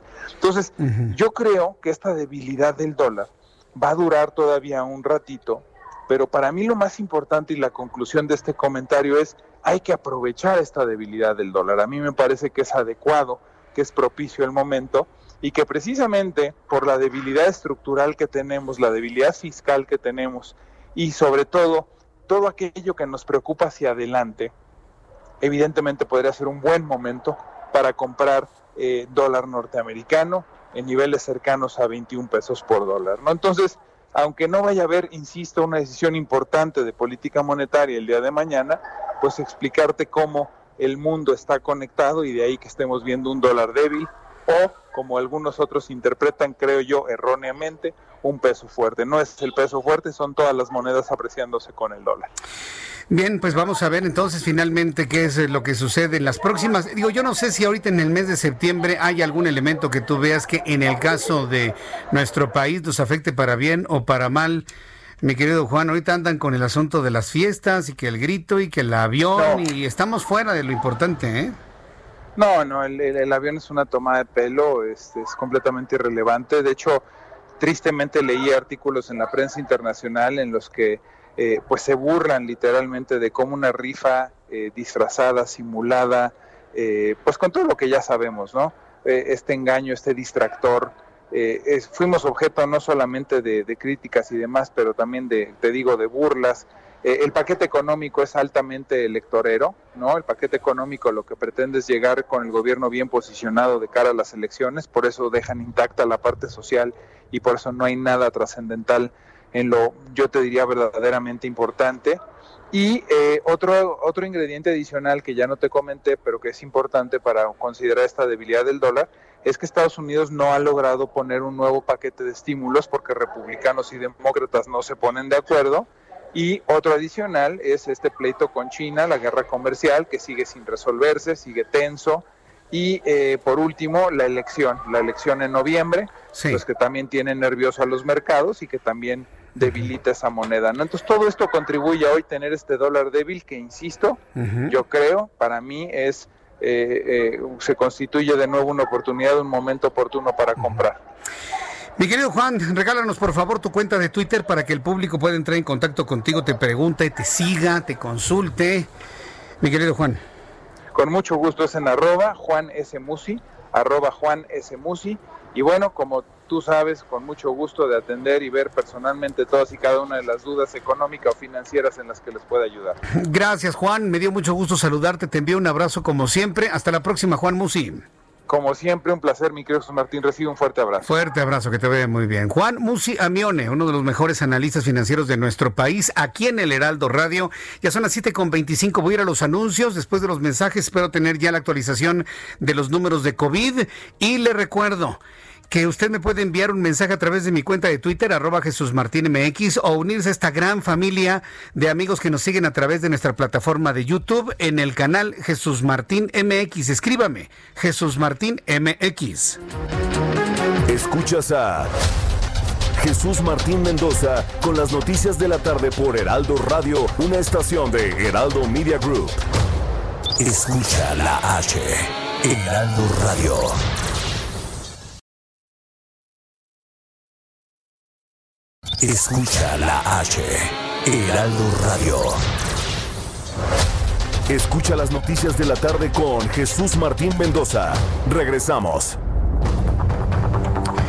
Son las siete y media, las 19 horas con 30 minutos, hora del centro de la República Mexicana. ¿Qué aguacero está cayendo en la Ciudad de México? Un aguacero que en estos momentos se abate en la zona sur de la capital de la República y se va a extender al centro de la ciudad. Eh, se pronostica una lluvia que estará pertinaz en toda la Ciudad de México. Fíjese cómo son las cosas, ¿eh? Para que vea usted cómo son las cosas. Y siempre es importante poner atención a lo mismo. Llueve ya un poco en el centro de la Ciudad de México, llueve ya un poco. Yo le digo que en realidad no tiene usted a ningún lugar que ir, más que estar en su casa. Ya en este momento quienes van saliendo de sus trabajos, vayan a sus casas preparen su fiesta mexicana con su familia, con sus amigos. Y faltando cinco minutos para las once de la noche, yo le invito a que estemos usted y yo juntos a través de mis redes sociales. Diez minutitos, quince a lo, mucho, ¿eh?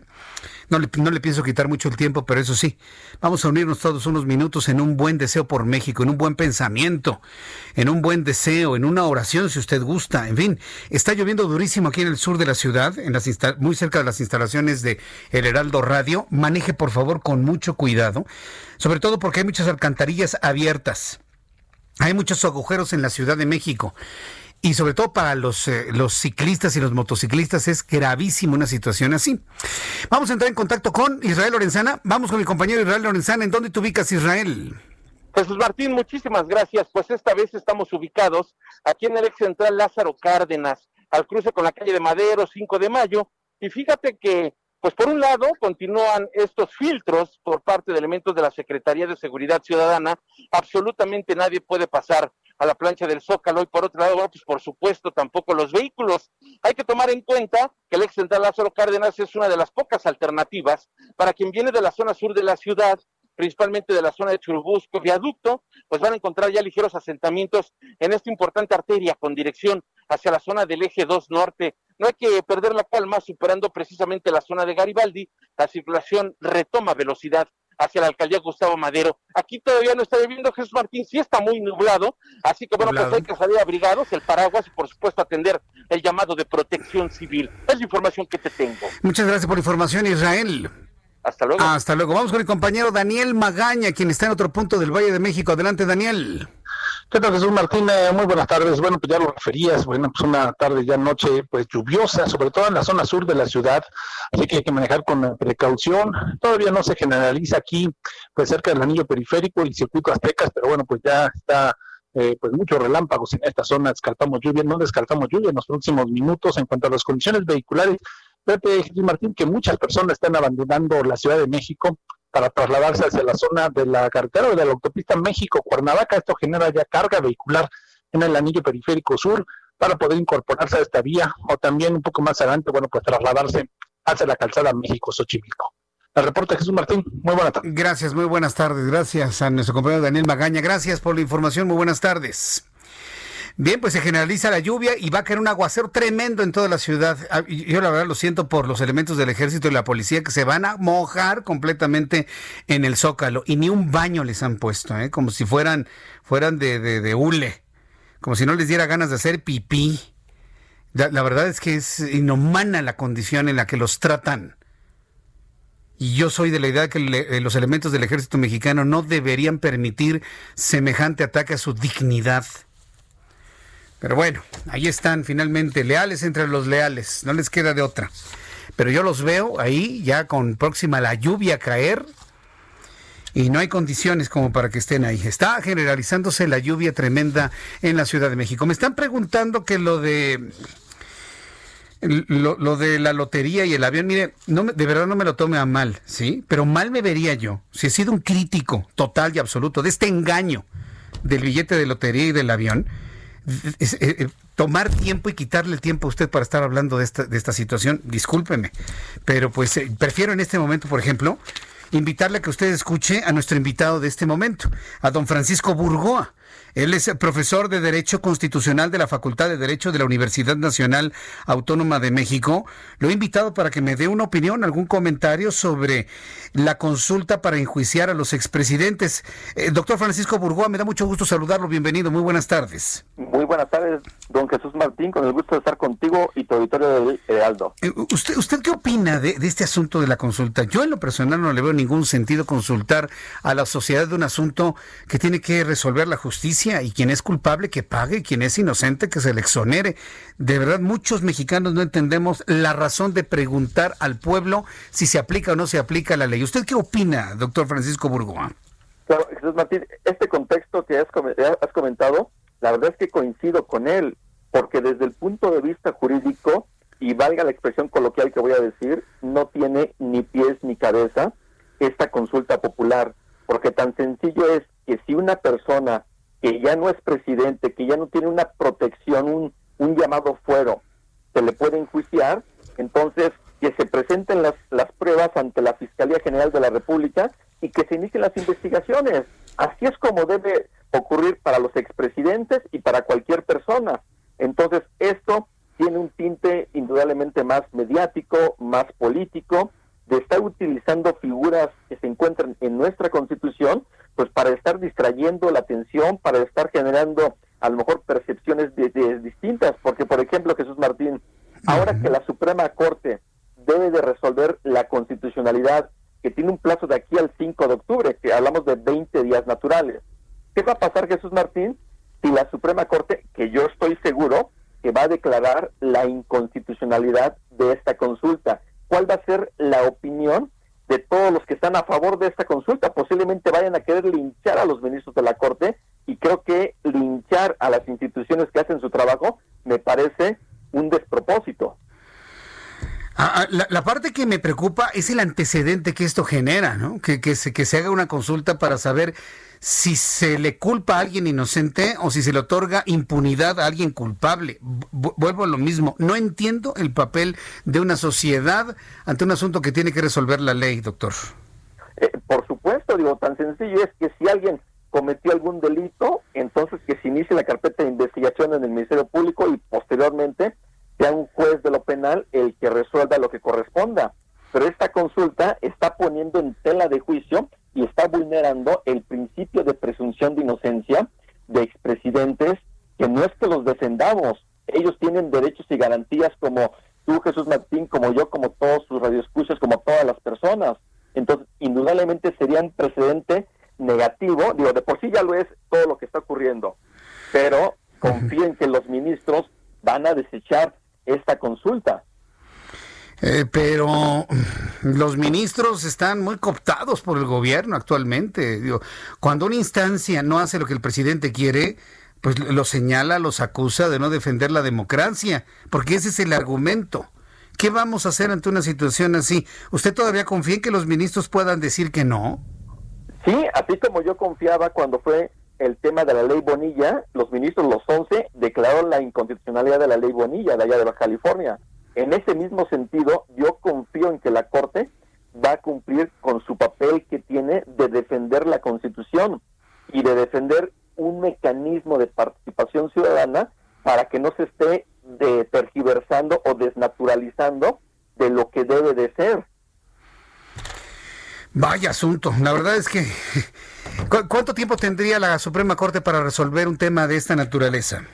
Tiene 20 días naturales y considerando que hoy ya se presentó ante la Corte, entonces a partir de mañana contamos 20 días y son el 5 de octubre. Hasta el 5 de octubre tiene la Corte para resolver esta constitucionalidad de la consulta popular. Bien, pues eh, vamos a ver qué es lo que, lo que sucede con esto. Yo simple y sencillamente creo que el estar pensando en hablar de un juicio a los expresidentes. Por ejemplo, nadie me ha podido resolver esta duda, doctor. Nadie me ha dicho cuál es el delito que se les acusa, que se les persigue. Hoy platiqué con el senador Pablo Gómez y no me pudo articular un solo delito. Es que García Luna, sí, pero el delito es de García Luna. A ver, un presidente que haya cometido un delito, nadie ha podido establecerlo. Y estar creando esta idea precisamente en el pueblo menos preparado, menos leído, menos conocedor, de que es culpable todo el que se le señala hasta que se demuestre lo contrario, o sea, lo contrario a la presunción de inocencia, a mí en lo personal me preocupa mucho este antecedente, doctor.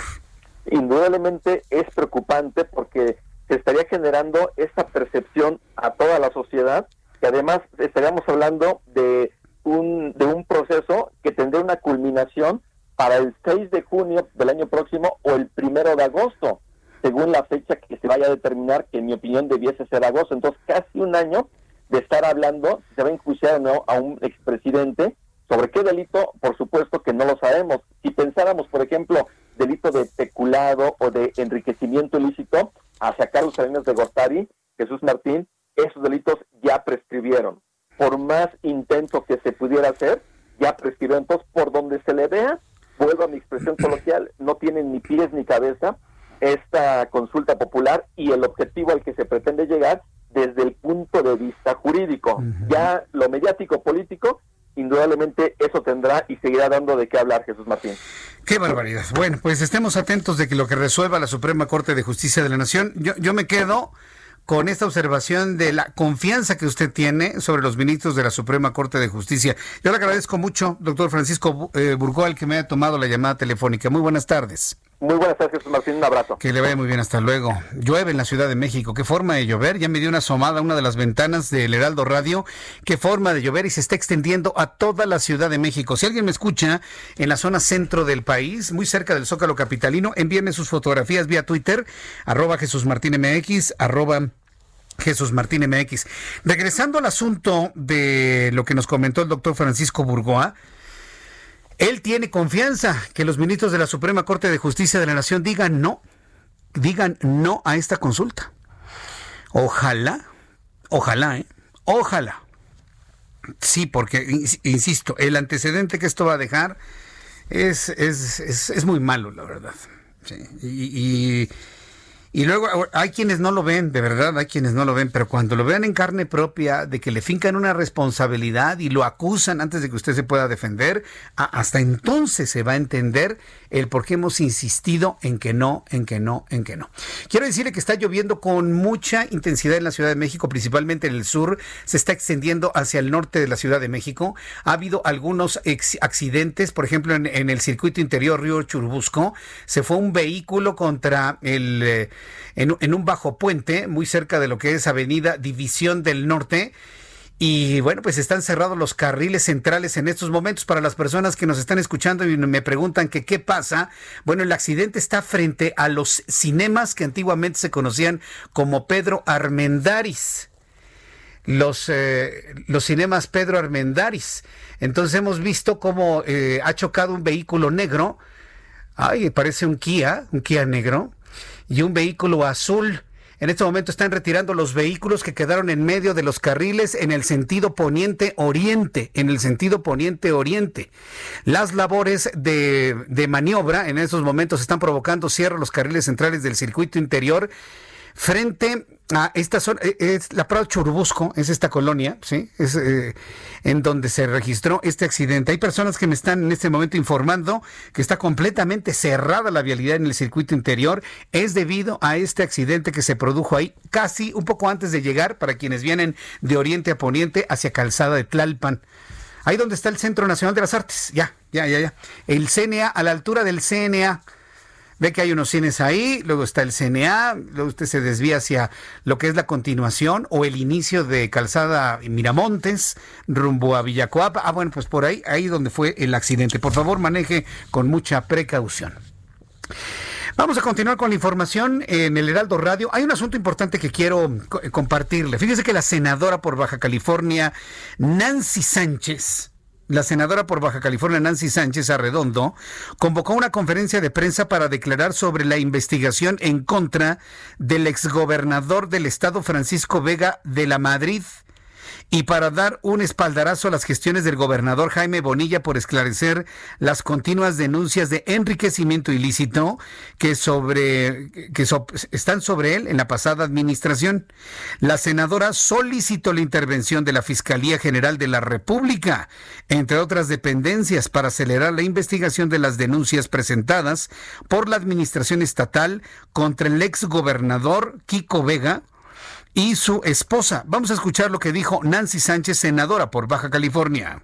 La administración estatal eh, que tuvo acción nacional cerró con broche de oro los 30 años de gobierno engangrenados por la corrupción en Baja California.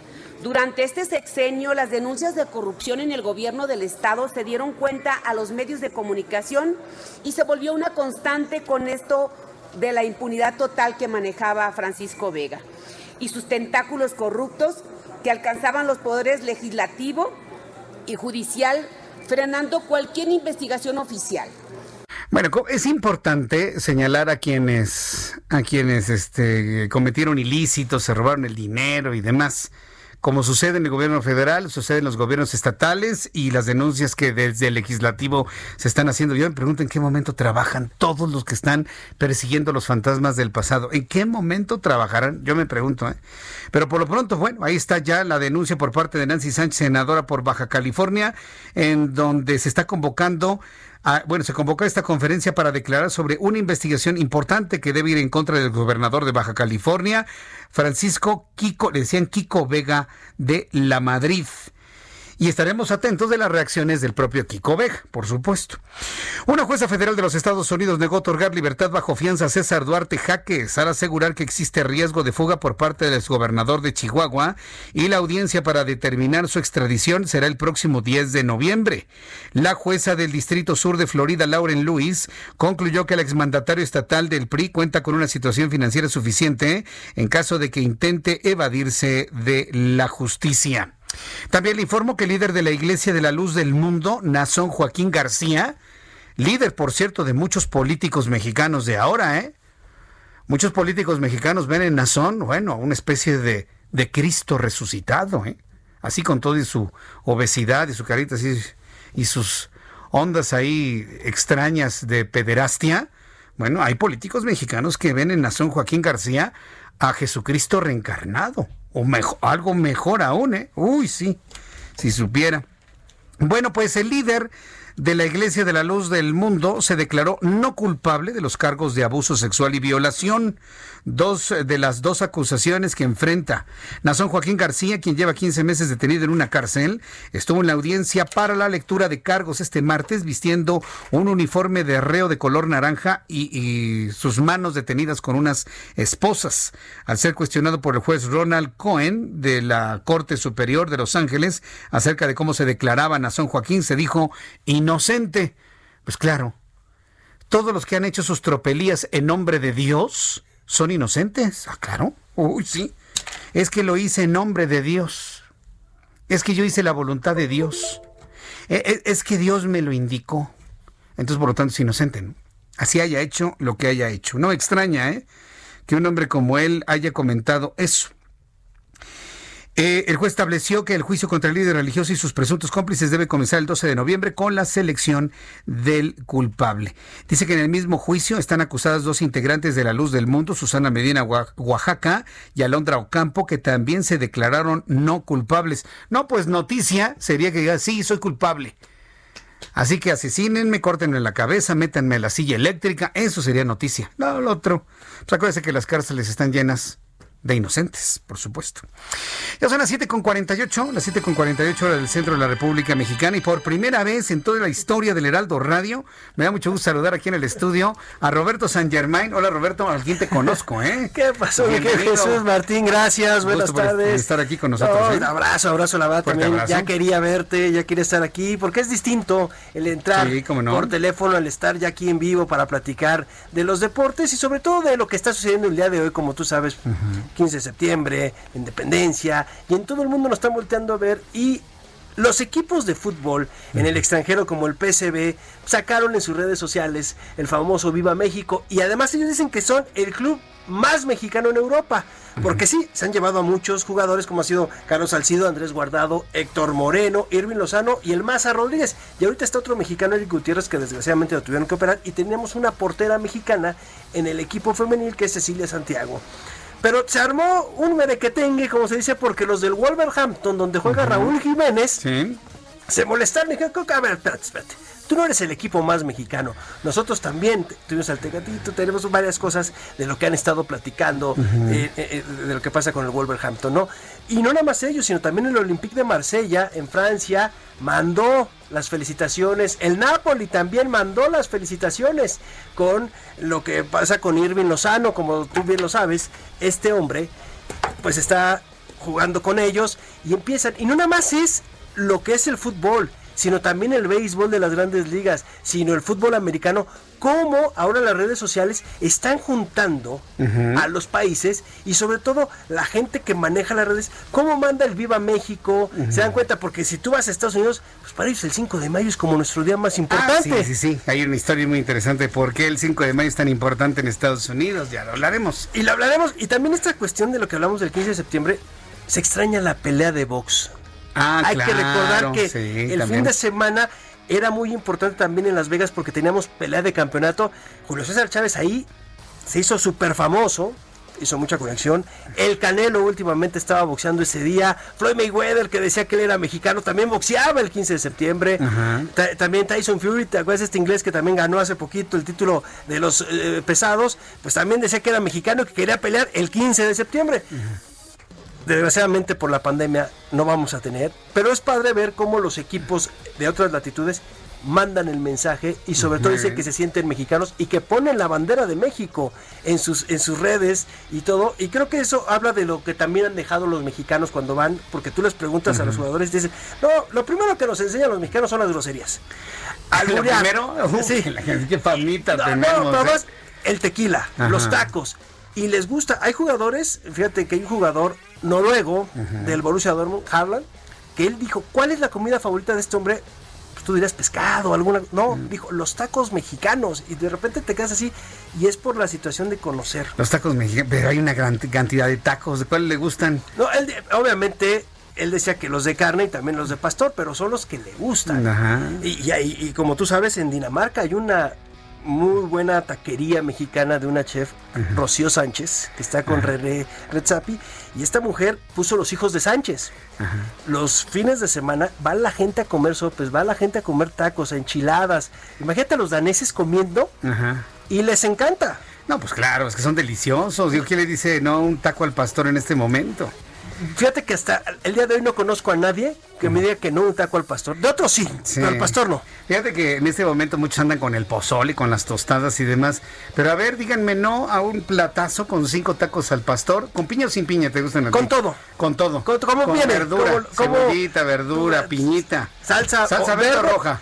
Híjole, buena pregunta. Los he probado los dos, pero yo me iría con el típico, con, el de salsa roja. Con salsa roja. Yo con salsa verde. O, ¿Sí? o divorciados, ¿no? Con Ah, bueno, salsa verde o roja. ¿no? O, ¿sabes cuál es otro? Ahorita Ajá. que está muy de moda, los tacos de cochinita pibil por estos documentales que están sacando Sí. esta cadena de streaming Netflix, que está hoy salió la crónica del taco. No puedes ver eso Sí. porque te da hambre. Sí, por supuesto. ¿Y, y con qué nos lo pasamos? Digo, alguien va, va a decir que una cervecita, pero a mí me van a perdonar, ¿Con me van a perdonar, pero yo sí le voy a entrar una Coca-Cola fría, ¿eh? Ahí sí, Ah, yo bueno. sí, pero a 4 grados de, de botella de vidrio. Pero la chiquita. La chiquita, de, de botella La de vidrio. la que era la taquera. verdecita, ándale. A mí me gustaba, ¿sabes Con esa. cómo? Perdón el comercial, pero pues es que no me van a entender ¿A mí es sabes con cuál me gustaba? Sí. Con un Orange Crush. Con un orange. Que también era de... Era La de- de la de Güiro, ¿no? Porque Ajá, era de Güiro, exactamente. Era de ya cuando de no te subías al Ruta 100 en ese entonces con tu Güiro, ya, órale. Sí, con tu ¿no? Para sacar para la siguiente. Pero fíjate, fíjate que qué interesante es cómo también no- no- nos, van conociendo y sobre Sí. todo la comida típica también con los deportistas y lo que llevan los mexicanos que además ponen mucho ambiente y bueno pues ya los demás equipos de repente se suman en Inglaterra, en Italia, en Francia, en España también Sí. en su momento y, y- y luego los mexicanos ¿qué estamos haciendo? Que también es un día hoy bien complicado. Sí, por cómo día. está el país, ¿no? Pues precisamente por eso estamos haciendo una convocatoria para que hoy en la noche tengamos un buen deseo para que nos vaya bien en nuestro país. Hoy te están mandando muchos saludos. Ah, me saludos. dijeron, voltea la cámara, Jesús Martín, porque queremos conocer a Roberto San Germán. No, y ahí te están enviando muchos saludos, ¿eh? No, gracias a todos. Saludos de YouTube. Aquí estamos con Jesús Martín, la verdad es que también muy interesante el podernos ya conocer, ya nos conocíamos el otro día, pero ya estar aquí en vivo y platicar de los deportes y además platicar de otros temas, porque no nada más es el mundo del deporte, ¿no? No nada más todo es el avión, la lotería y todas estas cosas que nos quieren hacer distraer de lo importante, ¿no? Pero fíjate qué interesante ahorita que tocas el tema que en el extranjero nos están viendo, ¿no? Que nos voltean a ver y que nos dicen, viva México, ¿no? No, obviamente la, la siguiente palabra no la podemos decir, el de Pero viva ya México. sabemos, viva México. Ya sabes, ¿no? ¿Cuál Sí. es esta que... Machos que- cabríos. Exactamente. Sí, no, ¿Qué es pues la sí. que nos- Yo la verdad, es- yo, yo Ah. cuando lo escucho eso que estás en el extranjero, algún grito de estos de ¡Viva México! Lo sientes, lo sientes. Y el himno nacional. Sí. Yo siempre me he preguntado, como jugador, ¿qué haces como jugador cuando se toca el himno en otro país? No, lloras. Yo, a mí me ha tocado escuchar el libro nacional fuera de México y es, es verdaderamente de llorar. Mi querido Roberto San Germain, que tengas una bonita fiesta patria, ¿eh? Y pensar por. México y llorar por no, México. claro ¿eh? que sí, igualmente, mi querido Muchas Jesús Martín, aquí estaremos contigo. Gracias a usted que me escucha en nombre de este gran equipo de profesionales de la información. Mañana a las 2 por el 10, a las 2 por el 10 y en la tarde, 6 de la tarde, Heraldo Radio. Gracias, hasta mañana. Esto fue las noticias de la tarde con Jesús Martín Mendoza. Heraldo Radio. La HCL se comparte, se ve y ahora también se escucha. Hey, it's Paige DeSorbo from Giggly Squad. High quality fashion without the price tag. Say hello to Quince. I'm snagging high-end essentials like cozy cashmere sweaters, sleek leather jackets, fine jewelry, and so much more. With Quince being 50 to 80% less than similar brands. And they partner with factories that prioritize safe, ethical, and responsible manufacturing. I love that. Luxury quality within reach. Go to quince.com slash style to get free shipping and 365 day returns on your next order. Quince.com slash style.